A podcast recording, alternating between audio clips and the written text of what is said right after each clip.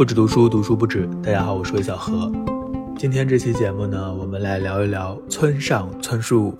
村上春树呢是一个特别特别红的作家，大家都听过他的名字，就算没有看过他的书，也听过他的名字，因为每年诺贝尔文学奖的时候，他都会被拉出来陪跑。他不像小李子，后来还真的得了这个奥斯卡。村上春树呢，到目前还是依然没有得到这个诺贝尔文学奖。但是他仍然笔耕不辍，最近好像还出了新书，嗯，中文版我相信应该很快也会出来了。在这个时间呢，我读了村上春树的前三本小说，就是他的第一本小说《且听风吟》，然后第二本一九七三年的《弹子球》和第三本《巡洋冒险记》，他的前三本长篇小说。呃，这也是因为上海译文它出了一套新的精装的集子，所以呢，我就趁机看了。就很多时候读书就是有一些机缘，有一些作家的名字你听了很久，但是你就是没有看，然后正好有一个什么时机你就看了。那我就是在这个时间点突然就看了，有一点很不一样的感受，就是我终于知道了村上春树，或者说我终于感受到了村上春树。因为以前村上在我这里就像是没有颜色的，他就是一个大家在谈论的名字，但是我并不知道大家都喜欢他什么，也不知道他在写什么。呃，说起来有点不好意思，但实际上我确实是读过村上的。以前可能很小的时候，十七八岁读过他的《挪威的森林》和《海边的卡夫卡》。十七岁读的吧，囫囵吞枣。我对挪威森林的记忆就是里面有一些性爱描写。那对海边的卡夫卡，我好像记得里面有一些乌鸦什么的。总之，海边的卡夫卡是一点都没读懂，全部都忘掉了。后来大概我开始写公众号之后吧，陆续读了一些村上的随笔。当我谈跑步时，我谈些什么？还有大萝卜和难挑的鳄梨。我的职业是小说家。假如真有时光机，还有去年的《弃猫》，还读了他的短篇小说集《第一人称单数》和早一些的《没有女人的男人们》。但是，你听这个书单就会知道，我错过了他的几乎所有的长篇。对，也不知道是为什么，还是我故意的，就是可能听太多了，就没有想要看的这种想法。我可能就是属于。买椟还珠，把他的周边都看了，但是他写的最用心的这些长篇呢，却一直都错过。今天呢，也算是迟到了很多年，终于开始读村上春树了，而且是从头开始。呃，我其实三本都已经读完了，然后呢，我也写了前两本书的这个文章。今天这期节目呢，还是先来聊一下第一本书《且听风吟》，是我对村上的第一感受。呃，如果效果好的话，咱们再接着往下聊。我说不定也会继续往下看，因为忽然发现村上还是一个挺有意思的作家，他比我想象的更复杂、更丰饶一点。好，那下面就进入正题，聊到这个小说的文本。这个本书并不是很厚啊，不到两百页。呃，据林少华说，翻译成中文四万字左右，所以很快就可以读完的。那他的这本《且听风吟》是出版在一九七九年，是他三十岁的时候出版的，是他的第一本书。大家都听过这个段子，就是当时他是开了一个爵士酒吧吧，呃，一边开店一边写这一本小说，投稿之后就获得了新人奖，呃，接着第二年还是第三年，他就正式的成为了专职作家。关于村上春树的很多标签符号，猫啊、爵士乐呀、whisky 呀，啊这些标签呢，这些生活方式的东西呢，确实全部从他的第一本书当中就已经出现了。那他的第二本书呢，就是一九七三年的《弹子球》，是在《且听风吟》出版之后的第二年，一九八零年也很快就出版了，一年一本，速度很厉害。然后是过了隔了一年，到了一九八二年。就是他三十三岁的时候出版了第三本书《巡洋冒险记》。这三本书呢，被称为青春三部曲。我不知道是不是都这样称呼，但是在序言当中，林少华是这么称呼的。那另外呢，我在网上也看到有人说称这三本书叫“鼠的三部曲”。为什么会把它们叫做三部曲呢？因为它里面的人物关系还有整个背景是相似的。主人公都是我，然后还有一个好朋友叫做鼠，老鼠的鼠，基本上是我从二十岁到三十岁啊这段时间发生的一些事情，所以呢，这三本书就形成了一个三部曲。那读这三本书也可以说打破了我对村上春树的一个印象。不知道为什么，就是村上春树这个名字曾经和另外一个词紧密的联系在一起。可能大家对这个词都已经不熟悉了，叫做“小资”。零零年之后的几年吧，“小资”这个词，白领小资，听起来都好像很高级的，喝咖啡去写字楼上班的这样的一种生活方式。那村上春树好像就是。蛮小资的一件事情，读村上春树也是，我不知道，可能是那个时候的获得的一种印象，所以我总是觉得，啊，他的书呢写的就是一些小资的东西啊，一些生活方式啊，一些年轻人的情绪啊，一些年轻人的性爱啊，孤独啊，一些商品符号啊等等啊，我是这么的一个印象。虽然我之前读过《挪威的森林》和《海边的卡夫卡》，但是我忘记了，反而是他的这个朦胧的印象。呃，印在了我的脑海之中。但是看了他的这几本书之后，你会发现，好像不是这样的。他不是这样的。说一下我的几个感受吧。第一个感受就是，这几本小说呢，即使现在来看，隔了四十年，因为它第一本书是七九年出版的嘛，就算是第三本书八二年到现在，也已经四十年了。四十年，现在来看的话，都不会觉得旧。四十年前，八零年左右的话，大陆的一些小说家，可能这些先锋小说家也刚刚露头，还很少，那就更不用说上一代的小说家的一些写法了。即使我们现在回头去看这些先锋文学，它还是挺先锋、挺生猛的。但是这种先锋，回头去看，也能感觉到它的一种旧、旧旧的感觉，旧旧的先锋。但是，好像去看村上春树的这几本书，完全没有这种历史感、时代感、距离感，好奇怪。就是他现在来看，依然如在眼前。呃，它的主题啊、语言啊、小说的细节，好像和我们现在的读者是无缝衔接的，好像就属于这个时代。呃，是怎么回事呢？反正他和像什么太宰治啊、三岛由纪夫啊，在上一批的这个日本作家是完全不同的，整个气质都完全不同的。大家可能也听说过，就很多人都说村上春树他是没有太多日本的古典的文化的这种气质的。它本身的小说当中的很多符号都是外来的，像这些呃各种酒啊，还有这个嗯爵士乐呀等等。它是属于城市的，而城市是没有国界的，现代城市都一样啊。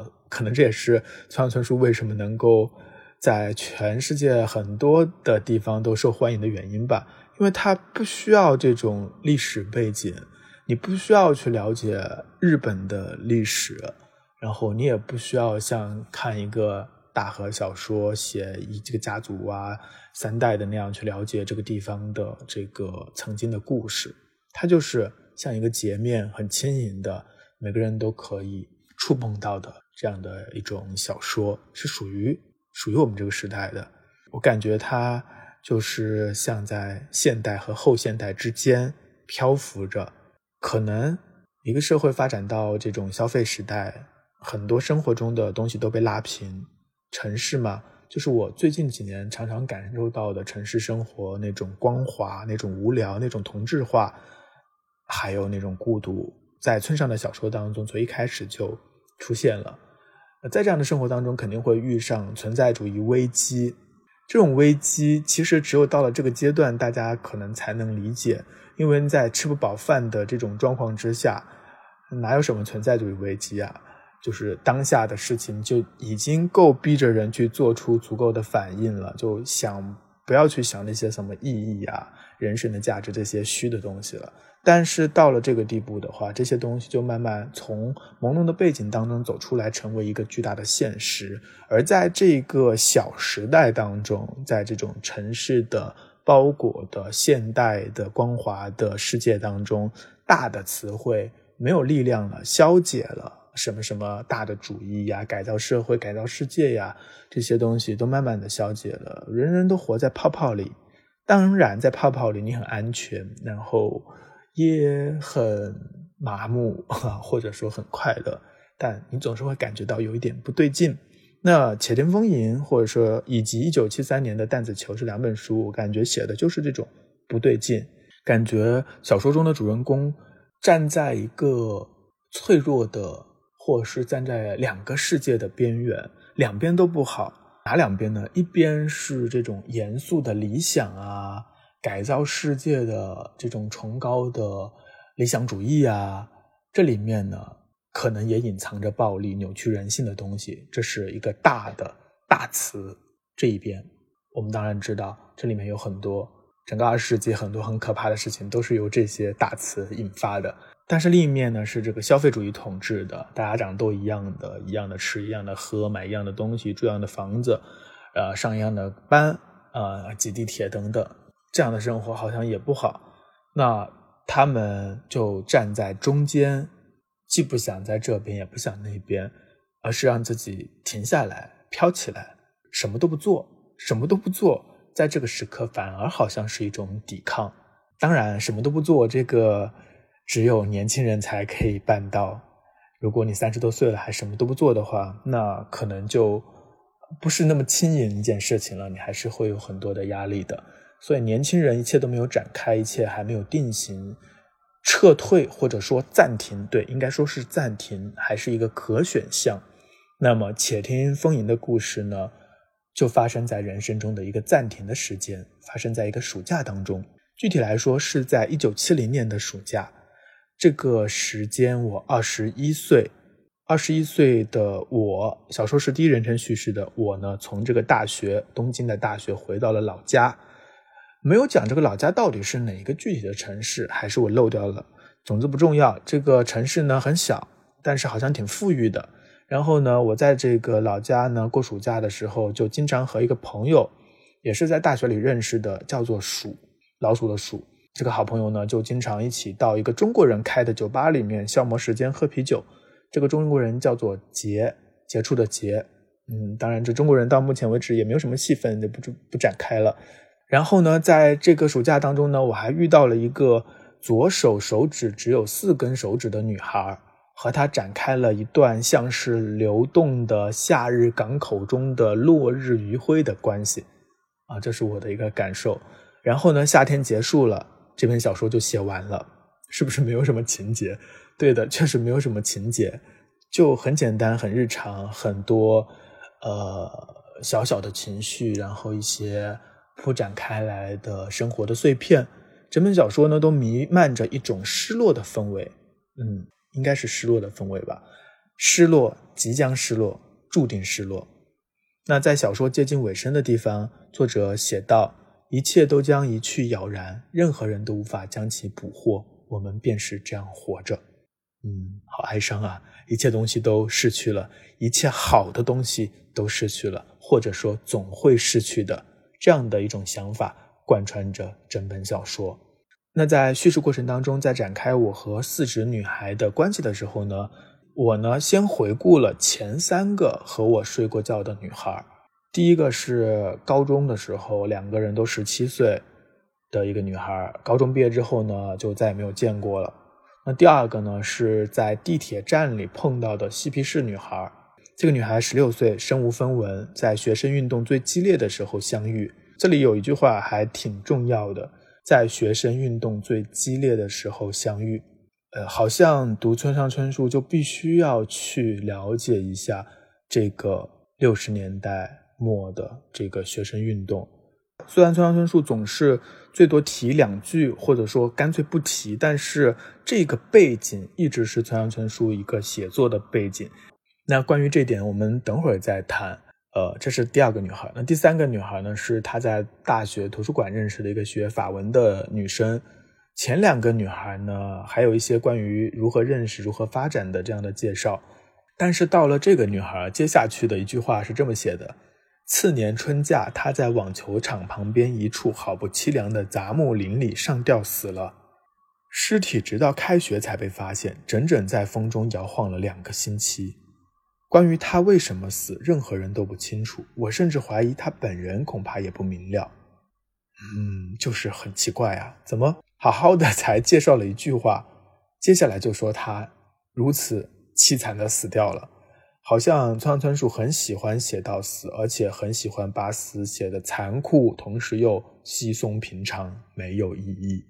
那在这样的一种没有意义的世界里，好像有一种假装的轻松，一切都会这样过下去，也没有什么问题。在最后一节的时候呢，有一个尾声，就是因为整个主故事的主体是发生在二十一岁的时候，到了这个时候呢，我已经二十九岁了，已经结了婚，在东京生活。然后呢，你再回看前面的内容，就会有了一种回忆的基调，是在二十九岁来回望二十一岁。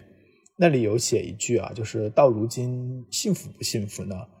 作者写，我只能回答或许，因为所谓理想到头来就是这么回事儿。二十一岁的那些事情、那些情绪、那些遇见都过去了。二十一岁之前遇见的几个女孩早就过去了，那二十一岁遇到的这个四指女孩也过去了，再也没有见过了。书中是这么写的：她在人的洪流与时间的长河中消失的无影无踪。我继续生活，一切都会失去，然后我继续生活。前面提到青春三部曲又被称为鼠的三部曲，我想是因为鼠真的很重要。有时候我觉得鼠可能比这个叙事者我还要重要，或者说鼠更承接着作者本身的想要。表达这些东西，当然鼠呢，它也更加的难以捉摸。鼠的家里很有钱，但是他讨厌有钱人。呃，他一出场就说这些有钱的都是王八蛋。他有一点这个厌世的感觉，感觉什么都没有意思。然后我们就会遇到一个问题，就是鼠它为什么这么的厌世？它为什么感觉好像什么都没有意思？作者没有具体的讲，但是提到了一些。我们从叙事当中会知道，他们是在上大学的时候认识的。那他和鼠是一九六七年上的大学，鼠比我大一岁，这个时间挺重要的，因为就在他们在东京上学的那几年，特别是在一九六八年，日本发生了大规模的学潮运动。那这些学生运动呢，主要是反对这个安保条约。这里要插入一些历史，在一九五五年的时候，美国结束了呃战后对日本的占领，他的军队退出了日本，同时呢，也和日本签订了安保条约。条约的主要内容就是由美国来负责保护日本的安全。因为日本在战败之后呢，就同意永久的解除武装，所以到今天为止，日本都没有军队，也不可以建立军事化的军队，只能设立自卫队。那后来呢，在这个安保条约要续约的时候呢，日本社会内部呢就发生了一些抗议活动，抗议的对象呢就是美国。战后成长的日本的年轻人肯定是想要恢复国家的这种独立的地位的，所以这种安保条约呢就越来越难以容忍，就很多的年轻人上街头抗议，其中更多的是这个学生。那到了一九六八年的时候，我们都知道，全世界的学生大概都在街上。全世界，法国啊、美国啊什么的，所以呢，这也是一个潮流吧。那日本的情况呢，也是学生都在街上，也有很多的暴力的行动。那后来呢，这些学生运动最后肯定还是失败为主的，就像所有的革命一样，最后都会变得肮脏，或是变得没有激情，不再浪漫，变得徒劳无功。在这个《潜宁风云》当中，鼠也是参加过这个抗议活动的，他还因此而挨了警察的揍。不知道是不是因为这具体的事件让他觉得很幻灭，就一切都没有什么价值，啊，那些大的词汇没有价值，然后自己的这个生活，啊，富有人家庭的这种生活也没有什么价值，所以他就撤退了。他在书中说过这样一句话。但到时候人们终究要各归其位，唯独我无处可归。什么意思呢？就是他参加这个运动的时候，其实是怀抱着年轻人的那种理想主义吧，想要改造社会，想要创造更好的生活。但是，不论是这个革命或者是运动本身的变质，还是他终究不可能达成那种理想？换句话说，就是他太当真了，就所有其他的人都可以很快的回到自己的生活当中，但是他却回不去，回不去他本来就讨厌的那种，从他一出场就骂的有钱人的那种生活，那种资本主义的同质化的生活。同时呢，这边的所谓的理想也失落了，那他就无处可归了。不是说他真实的人没有处可归，而是他的精神没有着落了，变得漂浮虚空。那实际上，村上春树他自己呢是没有参加这些学生运动的，但是他几乎和小时候生的我是同一个年纪出生，同一个年纪上学的，所以他们共享的是同一个时代背景。他当时虽然没有上街，没有参加直接的运动，但是他经历了那一切，那一切是发生在他面前的。当时的年轻人几乎没有人不受到他的影响，但村上春树他是作为一个。局外人的身份，然后经过了这个时间，慢慢的，他写这些书的时候，呃，这个事件就成为了背景。那到了一九七三年的《弹子球》那本小说当中，鼠呢就果然真的逃走了。这个我们下次再谈。呃，总之，鼠和我是很相似的，但是鼠和我做了不同的选择。暑假结束之后呢，我回到了东京上大学。之后呢，进入了职场，在城市里生活，虽然感到不对劲，但还是这么过。但是鼠呢，就停了下来，他退学了。鼠对于人类世界大抵是失望的。他和我对话的时候，莫名的说了这样的一句话：“汝等乃地中之言，当言失效，当以何物为言？”显然讲的就是大地之言这个。圣经当中的一个典故，就是耶稣对他的门徒说的，指的是那些珍贵的、高尚的人，就像啊盐一样稀少，一样珍贵。但是如今言失效了，就是没有珍贵和高尚可言了，都是平庸。我觉得村上的小说当中，对于平庸的这种不是憎恨吧，不是像这种福楼拜的那种憎恨，而是怎么说呢？矛盾的一种心态。他也总是会提到平庸这个词。这样的一个平庸的世界怎么办呢？没有回答，这个段落就在这里结束了。整本小说就有一种这种虚无感，一种反人类的倾向，甚至可以说，在小说的最后呢，作者引用了他所虚构的美国作家哈特菲尔德的一句话，这么写的：同宇宙的复杂性相比，我们这个世界不过如蚯蚓的脑髓而已。呃，人好像已经穷途末路了，走到了一个毁坏的、平庸的世界。不管哪条道路，好像都没有什么前景，大概就是这样。那最后再来聊聊，呃，这本书的一个文体和语言。这个其实是我们读小说第一印象就会发现的东西，也是我没有料到的，就是它的语言非常好，非常的自由。整本书它不是由传统意义上的情节来结构的，而是由感觉啊、情绪来结构的。读起来有点像看一个年轻人写的 QQ 空间的日志，当然不是真的 QQ 空间的日志，而就是说他的语言当中有一种私密感，有种随意性，有种自由、流离、呃疏离这些感觉，还有一那种年轻人的自我探究的敏感，还有一种虚无主义的氛围。那我也很喜欢他的对话，他对话很重要。他对话也很多，他对话写的也很有意思。他对话可以说是海明威式的对话吧，或者是卡佛式的对话，就是非常短的句子，几乎几个字一句话，全都是废话，没有什么信息量，好像人和人之间的交流很困难。但是在这种困难和空白之下呢，又留下了很多的孔洞，让一切变得轻盈，同时可以容纳更多的内容。怎么形容呢？就有点像海绵，就是它有很多的孔洞嘛，所以如果您去挤一挤的话，里面就藏了很多的东西。但你不挤的话也没关系，啊，如果你好奇的话，挤一挤就会发现，哦，原来它还留了这么多的线索。那关于他的对话，如果呃你没有读过的话，我随便念一段吧，大家可以感受一下。他的对话也基本上不会写哪个人说什么，就是引号，然后句子。所以，如果你不从头看的话，你甚至不知道谁和谁在说话，这也非常海明威，对吧？呃，我们开始。久等人不至，对吧？您好像对方是女孩，男的，和我一样，看到我们话能投机。我无奈的点头。喂，看我像是多少岁？二十八。说谎。二十六。女孩笑了。就是这样的一些对话，这只是我随便翻到的，就他的对话基本上都是这样的，但很有意思。就像前面说的，因为他的这小说当中有很多的孔洞嘛，所以就有很多的问题遗留下来。呃，《且听风吟》当中的问题还比较少，但是《弹子球》我看完了之后呢，就发现有很多的困惑，满头都是问号。所以呢，我又立刻看了一遍，然后又看了一遍。